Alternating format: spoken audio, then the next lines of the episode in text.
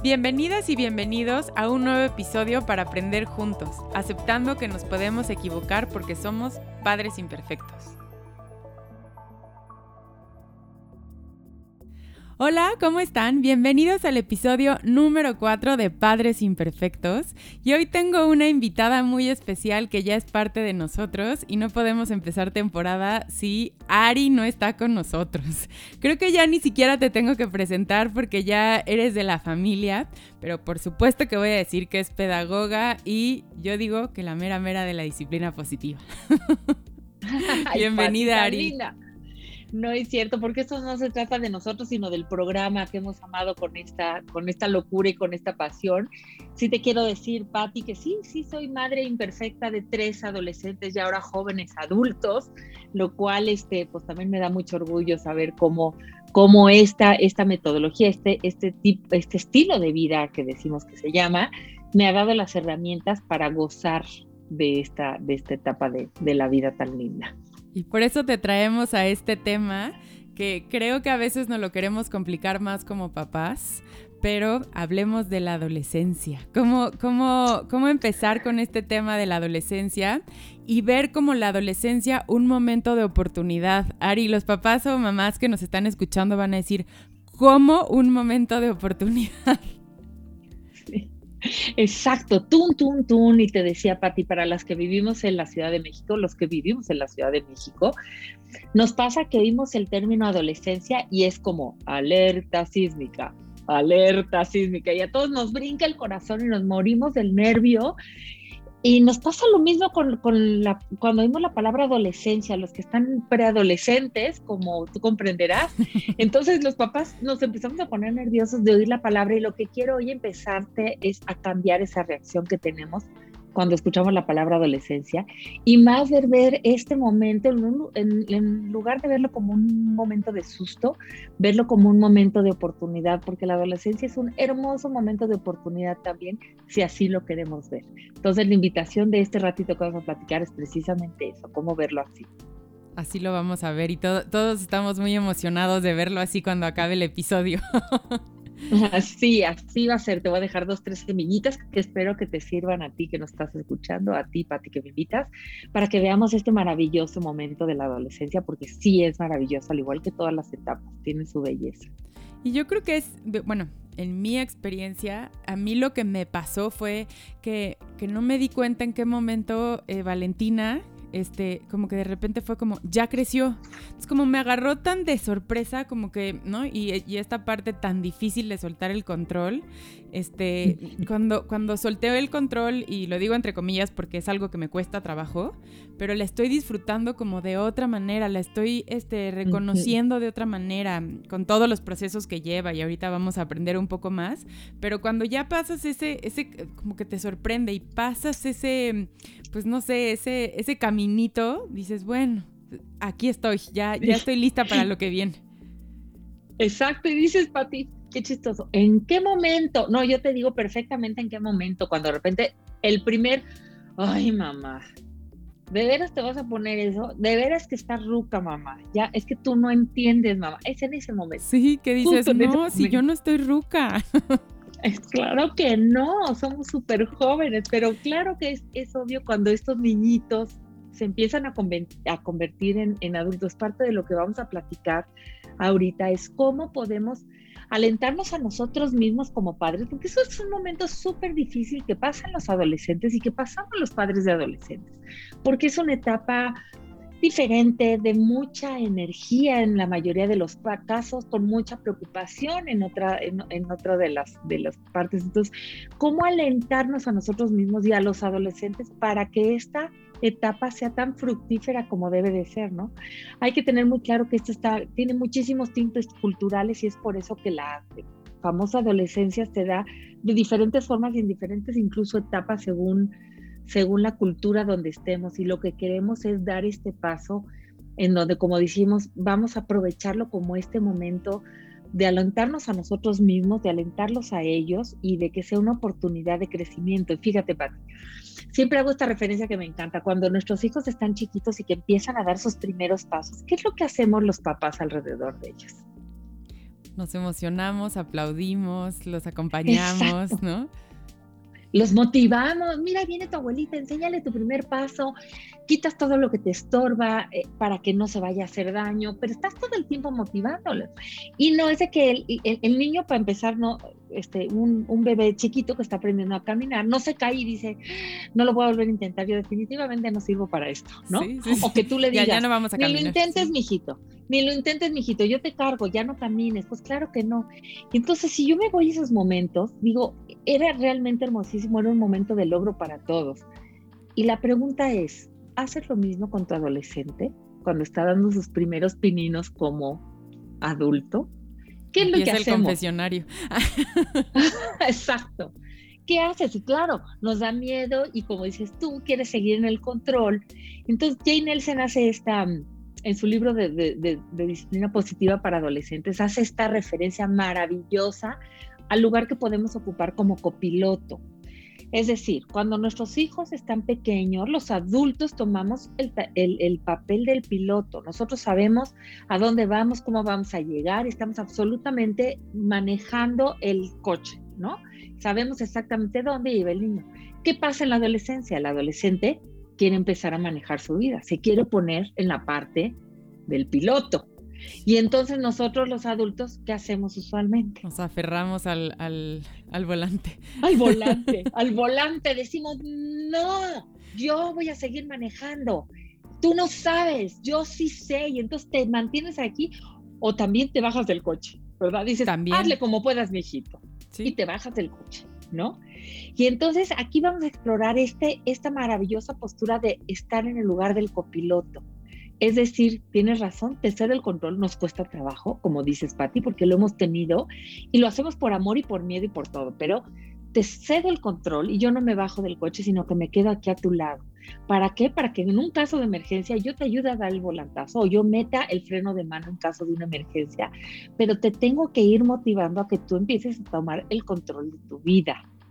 Y no es abandonándote, ni es aferrándome al control, sino estando a tu lado como copiloto. ¿No es maravilloso? Maravilloso, maravilloso. Creo que con este ejemplo nos queda claro que el soltar el control no es bajarte del coche, que a veces como papás creemos eso.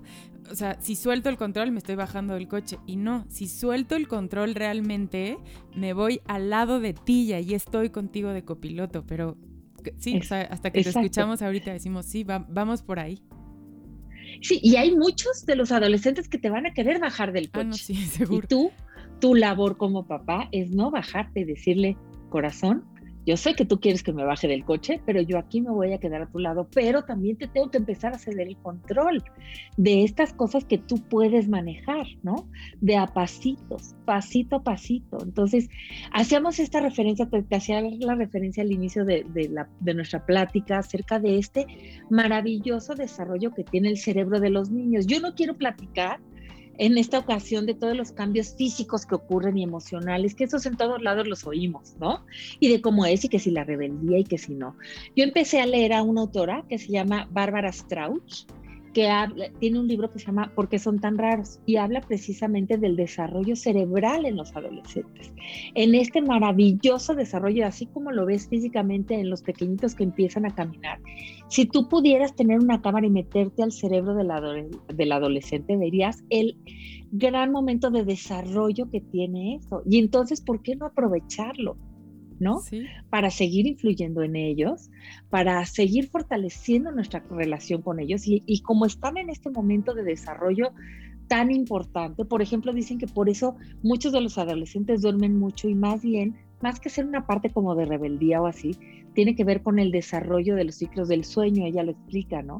De cómo en realidad las escuelas serían mucho más eficientes si los adolescentes entraran a clases a partir de las 11 o 12 de la, de la mañana y quedarse hasta la tarde, en lugar de ponerles clases de matemáticas a las 7 de la mañana, porque muchos de ellos no está su cerebro ahí. Tiene cosas interesantes, entonces, qué padre poder tomar este momento de desarrollo de nuestros hijos para estar ahí y seguir influyendo para el desarrollo de un joven adulto. Sí, sí, sí. Sí, que es una oportunidad de aprendizaje, de acercarte de manera diferente, pero queremos que sea de la misma manera, ¿no? Queremos que, que cuando te vean te digan, mami, me encanta que, que entres a mi cuarto, ¿no? Entonces tú sientes que eso va a pasar. no, no, va, a pasar. Entonces, qué importante nosotros sabernos en un lugar de copiloto y no tomarlo personal, porque a veces, ¿no? Los papás lo tomamos tan personal de este hijo que yo le he dado tanto y que tanto cariño, ahora no me deja ni acercarme y le da vergüenza que yo esté con sus amigos y te, te, tengo noticias, no es personal. ¿Sabes tú en su lista de prioridades en cuál está tu relación con él? Exacto, no aparece. No quiero ni contestar esa pregunta. Exacto. No apareces en su lista de prioridades, eres el último. Él primero está pensando, número uno, en sus amigos, en su propio cuerpo, en las relaciones, en el amor, en la escuela, un poquitito en su futuro, no, no futurían mucho, pero piensan mucho en su presente, en su futuro, digo, del próximo viernes, ¿qué voy a hacer?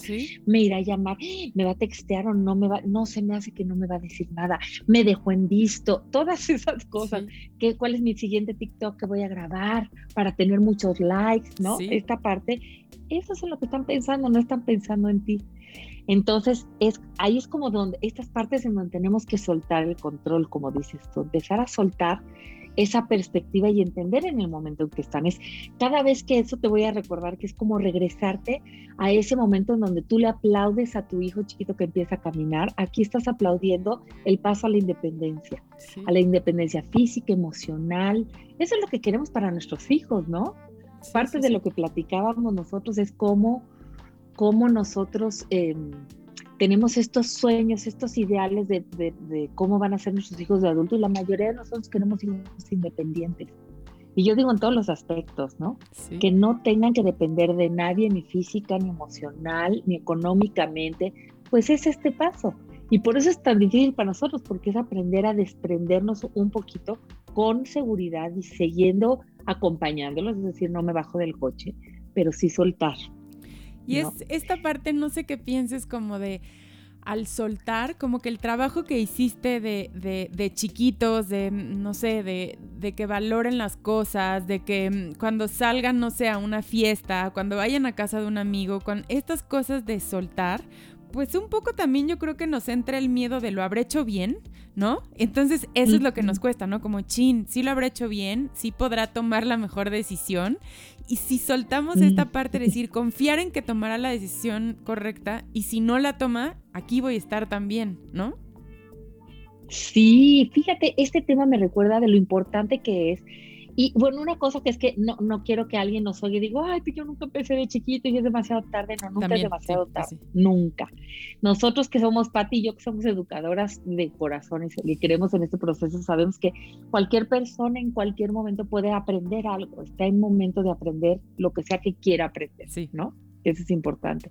Entonces, fíjate, eh, ahorita que dices, de, estas cosas que nos da nervio de que, bueno, pero es que yo ya le enseñé algunas cosas y si es momento de soltar y que te aseguro que las mayores decisiones, las decisiones de mayores consecuencias, las vas a tomar muy probable, las van a tomar cuando tú no estés ahí.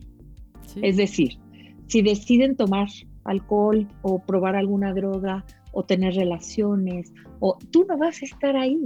Entonces, ¿cómo sería este papel como de copiloto? Fíjate, uno de los temas importantísimos que vamos a ver aquí es cómo hago yo para retomar cuando mi hijo comete un error, porque los van a cometer y todos los vamos a seguir cometiendo.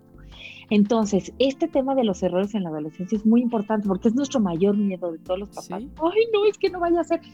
Digo, hay algunos jóvenes que cometen errores grandísimos, pero eso va a depender de cómo sea mi actitud ante los errores de mis hijos que empiecen a ser pequeñitos, ¿no? Como el típico ejemplo, ¿no? De mi hijo cometió un error.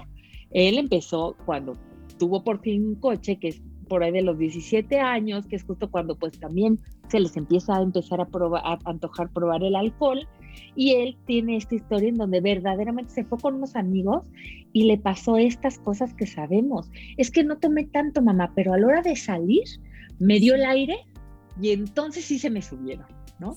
Entonces él cometió ese error Y como nosotros teníamos muy hablado de que aquí en esta familia los, errores se cometen, vemos que aprendemos de ello y nos acompañamos a pesar de los errores de cualquier forma. Entonces él, gracias a Dios, ahí nos habló y dijo, no puedo manejar porque me pegó el aire. Muy fuerte y el aire. mi coche. Entonces, ¿qué es lo que quieres procurar con tus hijos? Que te hablen y que tú estés abierta a que en todas las familias y todas las personas cometemos errores y que te hablen al primer error. No es, mamá, tomé de más, pero me dio el aire, pero no te hablé y entonces agarré mi coche, iba camino a la casa, me llevé un poste de camino y luego me persiguió la policía y entonces cuando me persiguió la policía, este, ¿sí me explico? Que no te hablen al décimo error, que te hablen al primero. Y entonces en eso, ¿cómo es nuestra actitud de copiloto? Estar ahí y decir, qué barbaridad, gracias por hablarme, voy en este momento por ti, sabes que siempre cuentas conmigo. Y ya una vez que se le baje y que está tranquilo, retomas, oye, ¿qué fue lo que pasó? ¿Qué aprendiste?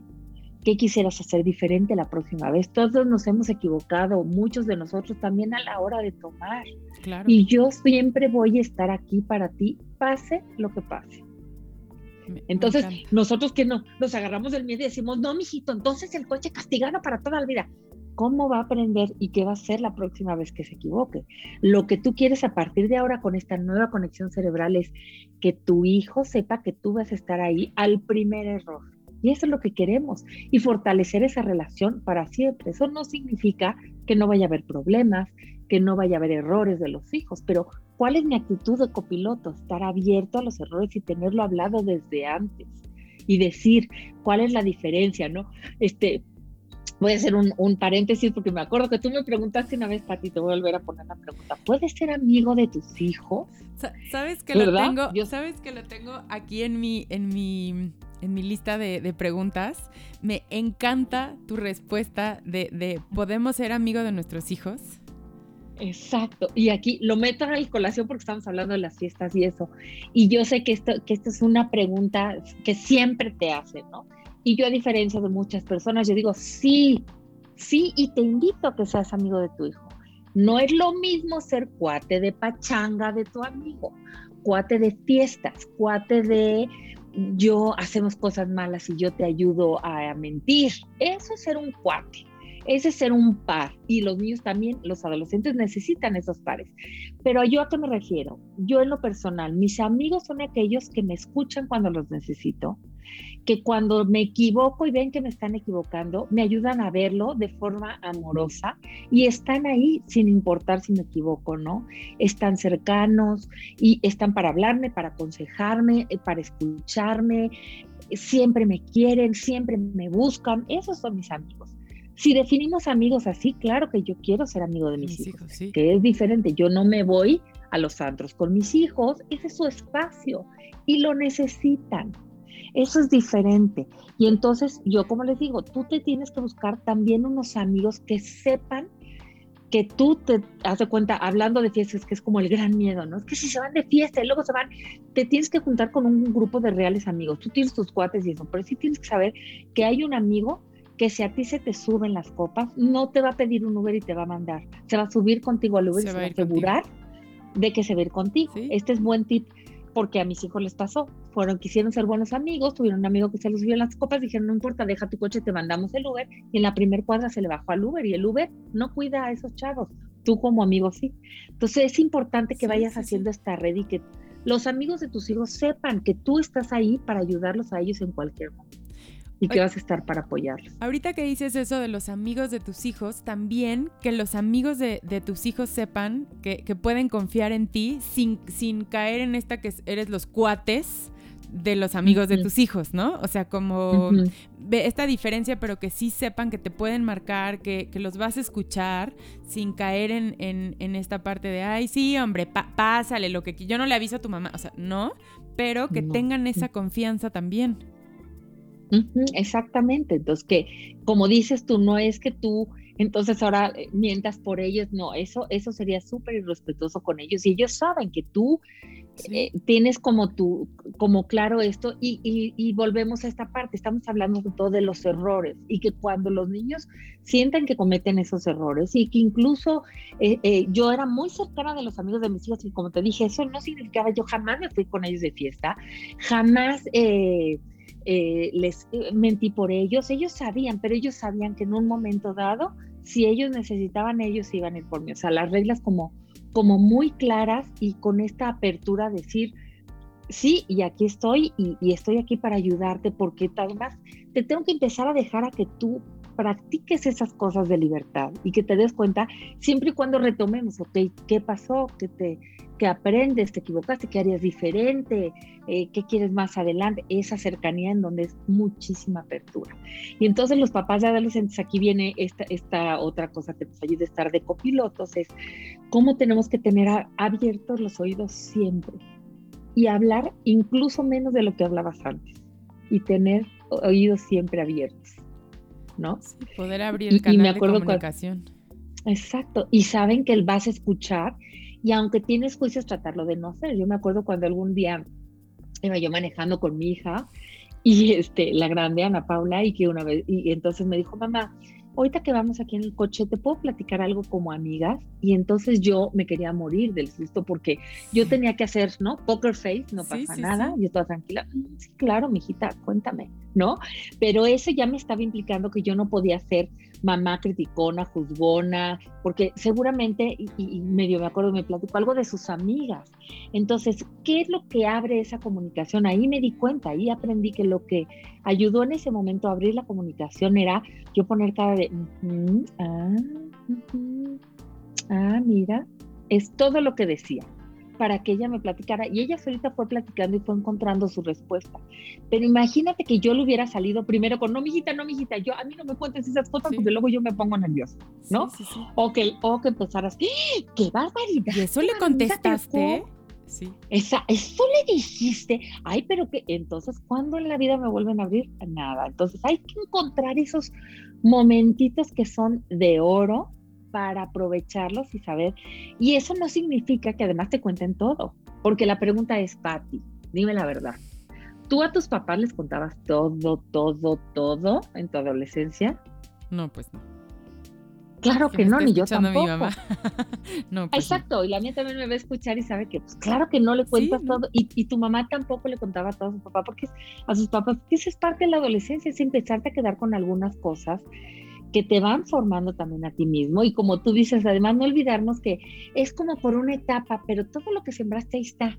Se nubla un poquito, lo ponen a un lado para en realidad probar si eso es lo que ellos querían, pero después lo retoman. Ahí sigue esa semillita que sembraste. Y yo tengo, ahorita que dices, le contabas todo a tu mamá, yo tengo un recuerdo de mi mamá que siempre se lo digo, siempre que, que salía en la noche o lo que sea, o sea, en mi casa sí fue muy clara la regla tal hora y no había ni un minuto más ni una llamada. O sea, yo ya sabía que eso era no negociable y, o sea, y jamás lo hice. Este, pero, pero me acuerdo de mi mamá cuando llegaba a la casa, así se sentaba, ya sabía la hora que tenía que llegar. La verdad es que siempre llegué temprano y estaba sentada en la cama, o sea, en mi cama, y me decía, ¿cómo te fue? Sea, ese momento que a lo mejor lo que dices, a lo mejor hay cosas que no cuentas, hay cosas, pero yo me acordaba y no era en un plan que me estuviera recibiendo como de a ver, sopla o a ver, este, Tomás. No, era cómo y cómo y quién fue y por qué no fue. Ya, me acuerdo que acababa de platicar con ella, se iba a dormir y yo también. En ese momento yo no valoraba lo que, lo que hacía, pero qué importante. Qué buen copiloto tu mamá. Sí, un aplauso a Vela. Exacto, porque una que se baja, ¿no? Sí. Y a veces, por ejemplo, yo, yo me acuso, yo tengo un sueño muy pesado en las noches, entonces yo sí les tenía que decir, venme a despertar, porque solita no me despertaba, ¿no? Esa voy a hacer Pero saber que sí, sí, exacto, que sí, que sí estabas, que sí estaba ahí tu mamá, y, tú sabías que tu mamá iba a estar, entonces no se baja del coche, pero tampoco se está sobrecontrolando y decirte, a ver, ¿dónde fui? Yo quiero ir y yo voy a entrar a la fiesta y voy a hablar con la mamá. No, pero tú sabías que tu mamá ahí estaba, ¿no? Entonces una parte que sí te da contención y te dice, claro, súper copiloto tu mamá, felicidades. Oye, hasta pensabas dos veces, ¿no? Como de, ay, ahí va a estar, ¿no? O sea, como que, pues sí pensabas dos veces como de, ay, no, ahí está sentada esperándome, ¿no? Este, no sé, como que te hace reflexionarlo de manera diferente. Ahorita que te escuché me acordé de esa parte. Claro, claro, y lo hace, y, con diferentes personas funcionará de diferente forma, pero, Pero estos ejemplos sí nos ayudan a entender cómo es que sí se puede estar sin estar encima y sin bajarme del coche una vez más, ¿no? Cómo poner la regla clara y decir, por ejemplo, no que mis hijos me preguntaban, oye mamá, yo ya ni te vengo a pedir permiso para ir al antro, yo lo que te quiero preguntar es por qué nunca nos vas a dejar ir al antro cuando, cuando eran menores de edad. Y yo, y la respuesta era clarísima, porque va en contra de la ley. Punto. No hay, es que yo pienso que no. Y seguramente alguna vez se fueron, se escaparon, se pudieron meter, te, la seguro, pero ellos tenían claro que la razón, o sea, que eso es también es un momento para nosotros como papás padrísimo, porque te empiezas a cuestionar las reglas que tienen, cuáles realmente sí tienen sentido. No es que las dejes todas, sino que le encuentras un, un sentido absoluto a esto, ¿no? Es, por ejemplo, e, esto de que mis hijos no podían ir al antro, yo no, nunca los dejé, o sea, y no me tapo los ojos de que eran santos, sé que alguna vez escaparon eso, pero ellos sabían que la razón por la que yo no les permitía era porque era fuera de la ley. ¿Y por qué no nos permites tomar este alcohol? Bueno, unos fuera de la ley y otros por el desarrollo del cerebro, o sea, como cosas como muy claras, ¿no? Que, que ellos, y, y, esto sí te cuestiona mucho y hay veces que sí, me iba yo algunas cosas y dije, esto verdaderamente no tiene sentido. Esto no tiene, o sea, ¿qué sentido tiene yo que haga esto o aquello, ¿no? De diferente. Y entonces es bien padre porque es un momento en donde tú también ya como papás de unos niños que están en proceso de hacerse independientes, te preguntas algunas de las cosas que hacías por hacer y que ahora dices, bueno, ahora elijo mis batallas y puedes negociar algunas cosas, ¿por qué no? ¿No? Decir, ok, vamos negociando. Por ejemplo, en mi familia el, tema número uno era la seguridad. Y luego dicen mis hijos, sí, con la seguridad se acaban todo, ¿no? Porque sí, te la reviran, ¿no? Pero dije, pues sí, pero para mí sí era seguridad ciertas cosas. Por ejemplo, que después de las fiestas siempre se fueran a, a mi casa y no a dormir con amigos, porque a mí me daba seguridad y saber que sí estaban regresando, que sí estaban bien y no enterarte hasta el día siguiente, ¿no? Entonces, por eso es muy importante que también aquí cada familia decida cuáles son sus límites y sus reglas y que sea muy claro en el por qué y que nos las preguntemos y que las podamos platicar y decir, se empiezan a flexibilizar también algunas reglas. Es importante eso que dices, porque a veces cuando no tienes claro tu no negociable, te pierdes un poco y empezamos a decirles a todo que no. Y a lo mejor si tienes tus tres cosas muy claras o, cuatro, estas reglas sí, y, cada, como dices, cada familia va a decidir que sí, que no, pues puede cambiar mucho, pero qué importante tener claro y que tus hijos también tengan claro, ¿no? Como yo te decía hace rato, yo sabía que en mi casa mi papá dejaba pasar algunas cosas, pero un minuto después yo no podía llegar a mi casa, pero a lo mejor en otras cosas era más accesible, pero ya, ya tienes como muy claro el no. Exacto. Y, dices así como para no decir a todo que no, ni tampoco decir a todo que sí. Y tú tener claro el por qué, cuáles son las no negociables, como dices, y cuáles te puedes empezar a flexibilizar de alguna forma por, por alguna eh, cuestión diferente, ¿no? O sea, de tiempos de familia, de, o sea, cuántas cosas sí puedes empezar a, flexibilizar, pero por eso es un gran momento de eh, es un gran momento de oportunidad también para los padres de adolescentes. Es un momento de muchísimo crecimiento. Y aquí, a diferencia de, de otras, fíjate, de las otras etapas de educación o de crianza, en donde estás realmente en la creación de hábitos, estás en la parte de educación, estás a veces en la motivación del desarrollo físico. En la adolescencia, lo que lo más importante de toda esta etapa es cuidar la relación eso es lo número uno y que tú te lo pongas en mente, que si yo aquí lo que quiero es cuidar la relación. Eso no significa dar permisos por cuidar la relación, porque te conviertes en tu cuate. Y esto pues ya no está tampoco tan respetuosos para ellos, ¿no? Entonces, no ser su cuate y no tener como muy claro eso, ¿no? Que el cuidar la relación no significa ser permisivo. ¿no? Porque ellos también te van a agradecer el que tú te sigas, es lo que decimos, el ser permisivo es bajarme del coche, ya no estar ahí. Y ellos van a agradecer, aunque parece que no, no te lo digan, ellos agradecen que tú te mantengas ahí en caso de necesitarte. Así es, así es. Otra, otra cosa que me gustaría ahorita, que, para no confundirnos en esta parte como del de cuidar la relación con ser permisivo. Otra cosa que a veces también escucho mucho, que entiendo esta parte del adolescente, que, ¿no? Lo que estábamos diciendo ahorita de, ay, mamá, este, ay, ¿no? Que te voltean los ojos. O sea, eso dentro de lo normal, que tampoco se convierta en es un grosero porque es adolescente. Tampoco permitir esa parte como, a ver, o sea, entiendo que te voltean la cara, entiendo que no eres su persona favorita, pero a veces escucho a muchas mamás o muchos papás que ya normalizan ese maltrato que tampoco, o sea, así como no haces maltrato con los hijos, tampoco creo que está válido el maltrato con los padres, ¿no? O sea, ¿no? Esta parte como de, ay, no, y te contestan, no sé, como ya muy grosero, no sé, este balance es ese balance y exactamente, y el, el, ser amable y firme, como lo hemos platicado en otras veces, es que tú eres amable y ahorita lo estamos platicando en que te pones en el lugar del otro, lo entiendes, lo escuchas, entiendes su etapa que está viviendo y las necesidades que tiene el adolescente, ¿no? Que es de descubrirse a sí mismo, de empezar a probar su independencia, su paso hacia la vida adulta. Yo entiendo eso y el respeto mutuo es poder respetar eso, pero también respetarme a respetarme a mí como papá, respetar las necesidades de la situación, que yo, aunque sea un niño adolescente, yo sigo siendo responsable. O sea, hay unos que dicen, no, ya, ya, ya es adolescente que haga lo que quiera, ¿no? Así que los que dicen, todos los 18 años ya decides, no, pues ojalá que a los 18 años todavía tú puedas seguir influyendo en tu hijo. Tiene mucho que crecer todavía a los 18 años, ¿no? Y, y, ya, y a convertirse como, como mis hijos que ya tienen, ¿no? 25, 26 y 28 y que hay esta relación todavía de colaboración. Ellos me dicen las cosas y yo se las digo y seguimos influyendo mutuamente, ¿no? Entonces, eso es como, y, y el cuerpo te lo dice cuando ya te está faltando al respeto. Entonces, como dices tú, ¿cuáles son los no negociables? O sea, en esta casa nos podemos enojar, pero no nos podemos faltar. Falta al respeto, sí. Para mí, que son faltas de respeto? Son estas, estas y estas, ¿no? Entonces aquí volvemos a lo mismo. Yo como mamá de adolescente me pregunto, a ver, ¿qué es realmente una falta de respeto? Y que a él le quede muy claro cuál es esta falta de respeto, ¿no?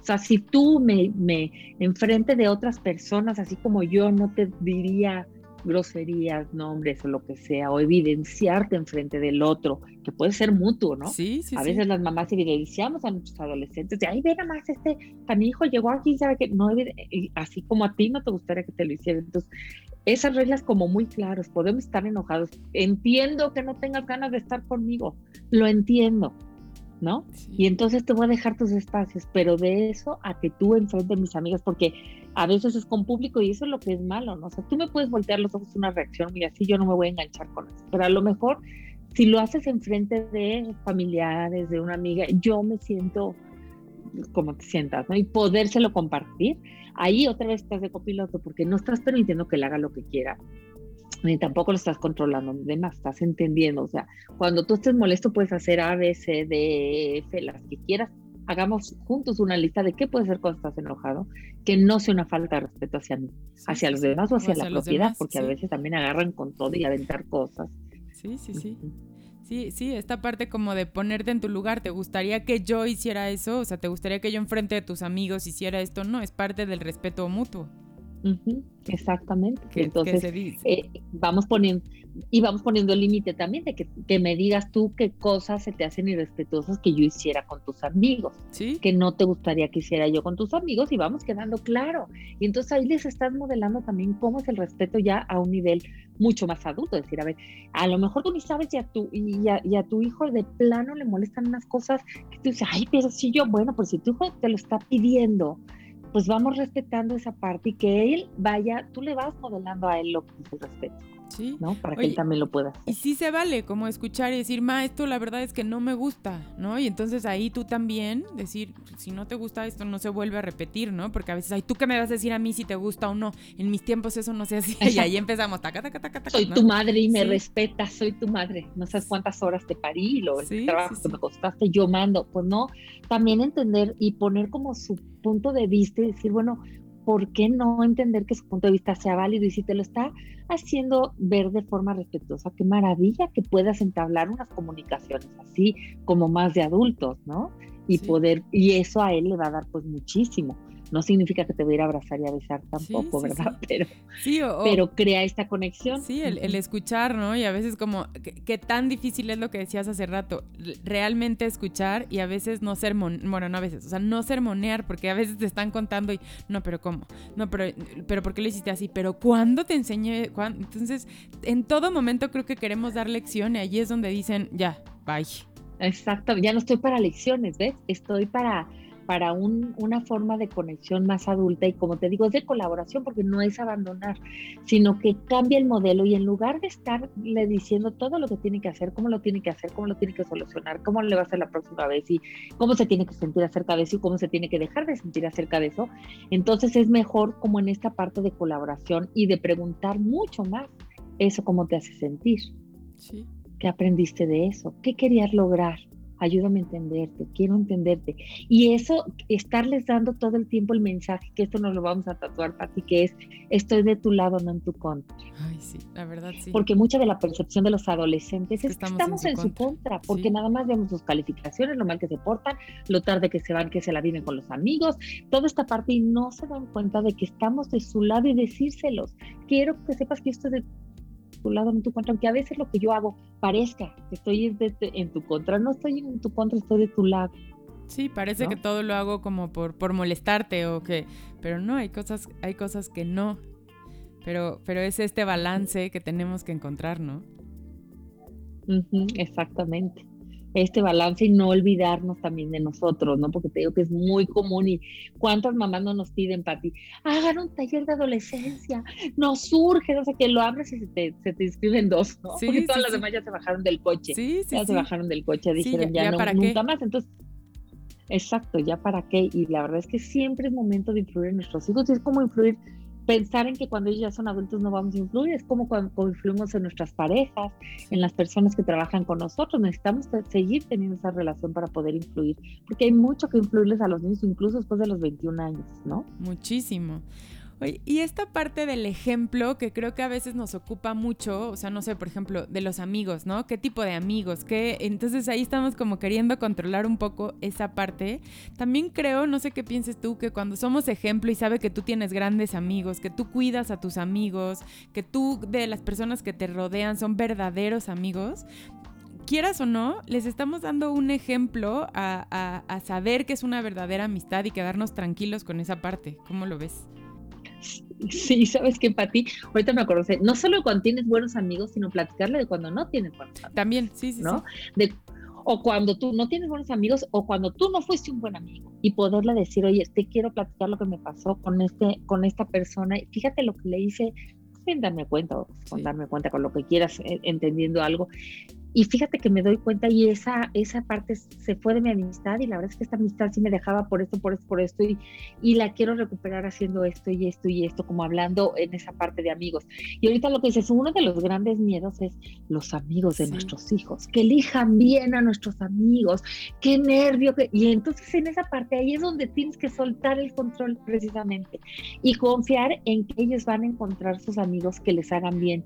Y entonces si tú sueltas el control pero te mantiene cercano, si le puedes decir, oye, cuéntame de este amigo, cuéntame cómo es, eh, eso que hace, qué pasa, qué efectos tiene lo que él hace, qué admiras de él, qué no te gusta de él, y estar mucho más en oír que en, que ah, claro, como tu amigo, ¿verdad? Ah, sí, ¿verdad? Ah, pero ¿qué tal le fue, verdad? Entonces en ese momento hay una cápsula especial, que cierra sus oídos y, va deja de hacer. Sí, Oye, o si sí llegara a pasar con ese amigo. Como tener esta confianza en que van a encontrar esos amigos. Si sí llegara a pasar con ese amigo que, que tú, aunque tú te des cuenta, digas, ay, ese amigo no me encanta, cuando se dan cuenta que realmente no era tan amigo, evitar el valiosísimo y, y, malísimo, te lo dije, ¿no? Ya, si él ya se dio cuenta, si ya aprendió de la lección, si ya supo, ¿cómo te sientes y por qué crees que lo hizo? Y, y empatizar y no decir, te lo dije, ¿no? En, lugar de decir, te lo dije, exactamente decir, veo que estás muy triste, debe ser doloroso esto que estás pasando. Me imagino lo que estás sintiendo al darte cuenta de esto, la desilusión, el dolor, la tristeza, eh, a, veces el asombro, ¿no? ¿Cómo te sientes en lugar de, porque te lo dije, o sea, y tú piénsalo como adulto, papi, cuando alguien te dice, ah, pues ya ves, te lo dije, hijo, a mí me cae en el hígado, porque eso no me enseña no me conecta y es, es, es un como, ¿por qué no me hiciste caso? Sí, ¿No? Entonces no es más que para crear culpa y la culpa no conecta, no acerca y no nos deja aprender. Sí, no, no, no, aprendemos de esa, de esa culpa, de ese te lo dije, de ese sermón que nos cuesta tanto trabajo soltar. Sí, exactamente. Entonces, entonces, ojalá que pudiéramos borrar el te lo dije, ¿no? Y este, y más bien enfocarnos en, como te dije, tener en mente, el ponerme yo en lugar de, de copiloto, lo que, lo que promueve es que yo siempre rescate la relación siempre, para toda la vida. Y es el momento de crear una relación mucho más profunda con el que va a ser tu joven adolescente. Y es lo que todos queremos, que nuestros hijos de grandes sigan siendo cercanos a nosotros, ¿no? Eso, todo esto no significa que no, o sea, la adolescencia pasa por su proceso y nada más hay que entenderlo como, como un proceso que no nos prenda esta alarma, sino que diga, qué padre que tengo este momento de desarrollo cerebral fantástico para afianzar una vez más una relación diferente, una relación que va encaminada a una relación adulta, profunda, hermosa, de respeto, y que aunque hay días que dices como que esto de plano no va para donde yo pienso, ¿no? Que tú te mantengas ahí en decir, claro, yo tengo mi meta fija, ¿no? Que es eh, salvar la relación, seguir siendo influencia positiva, ayudarle con sus límites, ayudarle a sus limitaciones y empezar tú a ver cuáles son esos pequeños pasos que puedes empezar a soltar de control para que ellos lo puedan empezar a tomar, ¿no? Que ellos puedan empezar a tomar el control de sus vidas, que a nosotros nos cuesta mucho trabajo y que ellos también, aunque se hacen muy valientes, también les está, está costando trabajo. Entonces, si no, si algo se ve muy abrumador, ¿cómo lo puedes dividir en pequeños pasos, ¿no? Para que lo hagan, ¿no? de, entre las salidas, eh, los permisos, las horas, eh, su propia alimentación, qué están comiendo, a qué horas lo comen, por qué, todas estas partes que tú tienes que empezar a, a soltar para que ellos empiecen a aprender a tomarlo. Sí, a escucharse más, a tomar ellos las mejores decisiones sin necesidad de nuestra aprobación.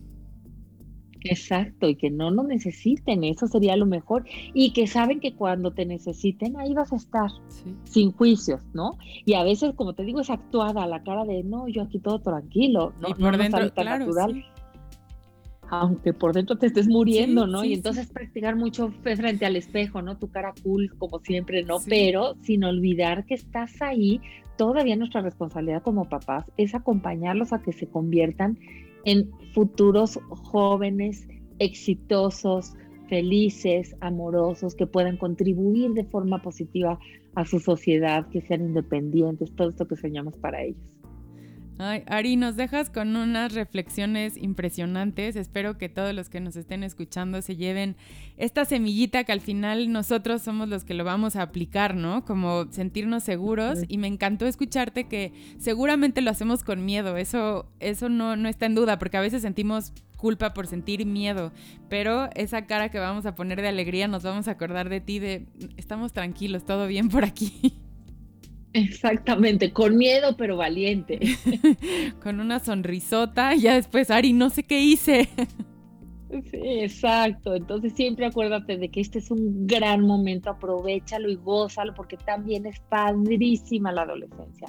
Ver cómo empiezan a florecer tus hijos es una parte padrísima también y eso es lo que es ahorita. Sí, y, entender qué etapa es, pero nos la podemos hacer tan complicada como queramos o disfrutarlo tanto, o sea, tendrá sus retos como cada etapa, pero sí creo que nos compramos mucho, ya, oh, ya viene la adolescencia, es terrible, deja que pase la adolescencia y lo voy a empezar a disfrutar Los que nos están escuchando y yo me llevo esa gran tarea, o sea, los que nos escuchan y yo me llevo esta tarea de decir disfrutarla ahorita, no, no ya cuando cumpla 20 la empiezo a disfrutar. Y no, gócenla desde ahorita y saborearla porque también es hermosísima y por eso le quiero quitar esta, esta idea de que, que fuera como, como la alerta sísmica para los que viven en la Ciudad de México. Claro que no es una cosa hermosísima y que oigas adolescencia y que digas, qué padre momento, qué me toca ahorita, qué, qué puedo hacer. Eh, eh, para mí y para él, para pasar esta etapa padrísima, porque sí es una etapa hermosísima. Ari, ha sido un gusto tenerte aquí, sabes lo que te quiero y te admiro y gracias por estar aquí y enseñarnos tanto siempre. Muchas gracias, Pati. Ya sabes que es un gusto y yo igual que tú, madre totalmente imperfecta y que soy parte de tu club también. Yo también te quiero y te admiro muchísimo también. Y gracias a todas las personas que nos escuchan también. Ojalá que se lleven este brillito también. Gracias, Ari. Gracias por habernos acompañado en este episodio de Padres Imperfectos. Nos vemos la próxima semana. Gracias por acompañarme en un episodio más de Padres Imperfectos. Nos escuchamos la próxima semana para seguir aprendiendo juntos.